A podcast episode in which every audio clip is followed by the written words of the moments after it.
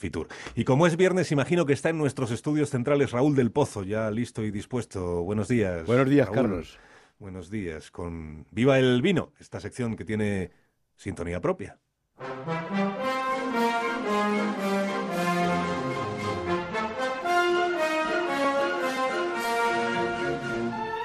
Cuando tú quieras, maestro.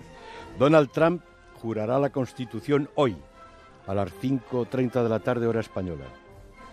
Pondrá la mano izquierda sobre dos Biblias, la de Lincoln y la que regaló su madre, en la escalera enfrente del Capitolio, donde el presidente de los Estados Unidos no tiene ni silla, para señalar la separación de poderes.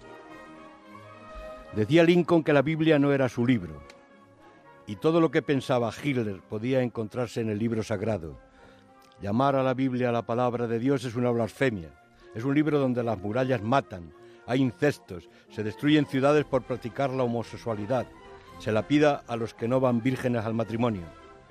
Y los que adoren a otros dioses se les castiga con fuego, plagas y lepra. La Biblia debería tener una faja que dijera, esto es una obra de ficción. Jackson, candidato negro, intentó llegar por primera vez a la Casa Blanca diciendo, las manos que un día cogieron algodón escogerán un día al presidente de los Estados Unidos. Eso no fue posible hasta Obama. Cuando hoy jure su cargo Trump, un oficial con un maletín negro se le acercará llevando consigo lo más sagrado, las claves del apocalipsis nuclear. Un millonario ególatra no se ha comprado la Casa Blanca, no, se la han regalado los electores. Y ahora tiene a su disposición el arsenal nuclear. Su consigna es América primero. Alambradas y muros en las fronteras, derogación de las leyes que extendían los seguros médicos a las clases populares y vuelta a la América del rifle. El presidente no toma parte en ningún debate parlamentario. No corre el peligro de ser sometido a voto de censura.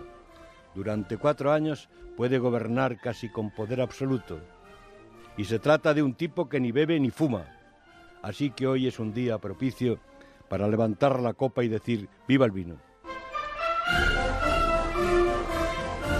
Que tengas un viernes muy agradable, Raúl, y un fin de semana estupendo. que te mejore del todo. De la, Eso estamos, de la acogida de Málaga, es que hay un lío, ya, ya hablaremos. ya, ya, hablaremos, sí. Ya te contaré. Adiós, Raúl. Adiós, adiós, adiós. Sé que